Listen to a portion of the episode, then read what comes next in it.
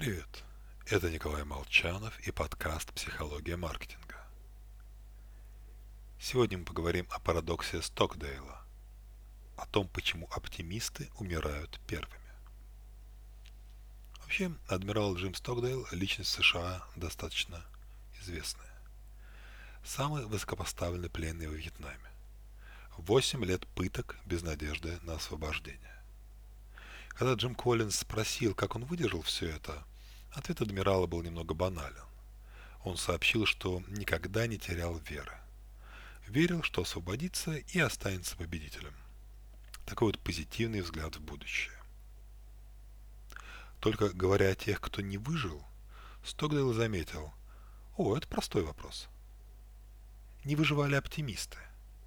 Те, кто говорил, мы выйдем отсюда к Рождеству – Рождество приходило и уходило. Тогда они говорили, мы выйдем отсюда к Пасхе. И Пасха приходила и уходила. Затем День Благодарения и снова Рождество. И они умирали, не выдерживали. Оптимизм помогает выжить, но при этом оптимисты не выживают. Это и есть так называемый парадокс Стокдейла. И он чертовски важен. Мы крайне часто путаем позитивный взгляд на будущее и необходимость смотреть правде в лицо – Вместо этого я часто вижу, как инстапсихологами активно продвигается модель поведения «идиот в солнечном лучике».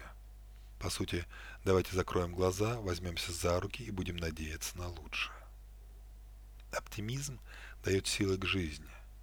Но если событие, в наступлении которого мы были уверены, не исполнилось, уровень дофамина падает катастрофически.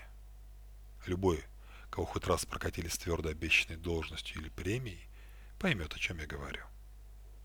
Смотрите в будущее с оптимизмом, но минимизируйте позитивные ожидания.